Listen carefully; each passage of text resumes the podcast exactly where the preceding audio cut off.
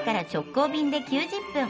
信州松本空港を起点に信州各地の観光物産の話題をお送りお送りする爽やか信州リポートです。リポートは中島理恵さんです。おはようございます。おはようございます。今月は信州善光寺の御開帳があるので、御開帳スペシャルをお届けしますよ、はい7年に一度のこの善光寺の御開帳なんですが、はい。まあ、本来でしたら去年やるはずだったと、えーただ新型コロナウイルス感染拡大の影響で1年延期、今年の4月3日日曜日から始まって、はい。通常よりもね、一月期間を長くして、はい。6月29日まで行われます。まあ約3か月近く。そうそうそうそう、ね。すごいですよね。でもやっぱりあのとにかくん。皆さんが安全にお参りできるようにって言って、すでにその混雑予想カレンダーっていうのもね。出されてますし、見た見た。ネットでも見た。そうでしょう、はネットで行くと、ホームページには、これから先、リアルタイムで今、混雑してますよという度合いが出てきます。本当に、はい。じゃあ行ってからのねなんかこう動きも決めやすいですよね。そうなんですよ。確かに。だからお堂の中にもこう混み合わないように時間を置きながら、から今まで行ったことがある人は、うん。過去よりもちょっとっていうか、かなり時間に余裕を見て出かけてちょうどいいぐらいじゃないかと、待つ時間が長くなると思うんですよね。そっ、かそっか。一度に入れないとそうでなるんで。すよね。でもそれだけ徹底してるからね安心してお参り行けますね。徹底という意味合いではその善光寺の御開帳のシンボルでもあるエコー柱っていう高さ10メートルぐらいの柱がお堂の前に立つんですけど、はい。これもその、えー、と光触媒でコーティングしてとかになりますし、えーそれから、まあ、この御御開帳というのはあの、絶対秘仏のご本尊の代わりに作られた前立ち本尊をお参りするっていうのが、まあ、一番のご喜びではあるんですが、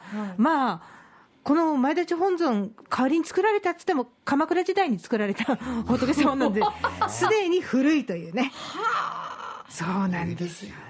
でもあの、もちろんこういう特別な部分もあるけど、通常通りの善光寺のお参りも同じく楽しめるわけですよ。ほいほいほい。なるほど。例えばですね、お階段巡りって言って、あれすごかった。って興奮するでしょ？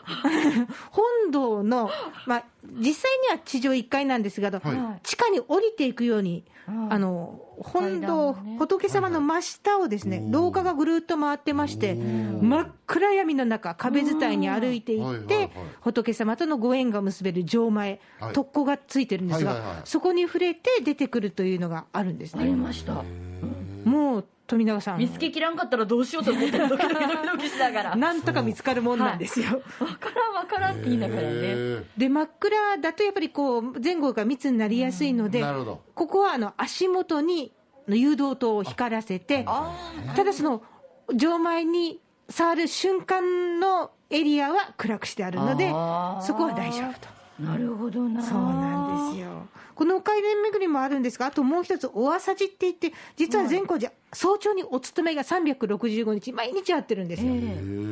であの善光寺ってあの無宗派なんですけど、はい。運営してるその天台宗、浄浄土宗、それぞれのまあトップを含めたそのお坊さんたちがばっと集まって、毎朝毎朝、まあ、天台宗、浄土宗の順番で2回ですね、このお勤めがあるんですけど、時間が日の出の1時間後が目安なんです。うん。で善光寺のこの御開帳の頃っていうのは、まあ、夏至の頃に5時半にこのお朝事が始まるんで、そこに向けて1分ずつこう、お彼岸は6時半なんですね、で1分ずつこう早くなってるっていう頃合いではあるんです。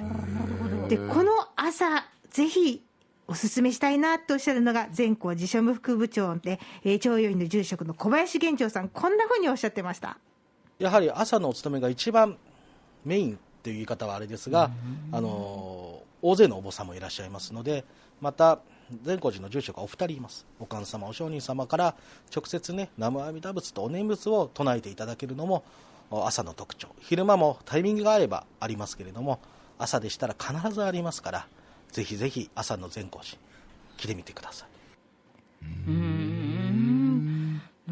うんなんか行ってみたい。ですね。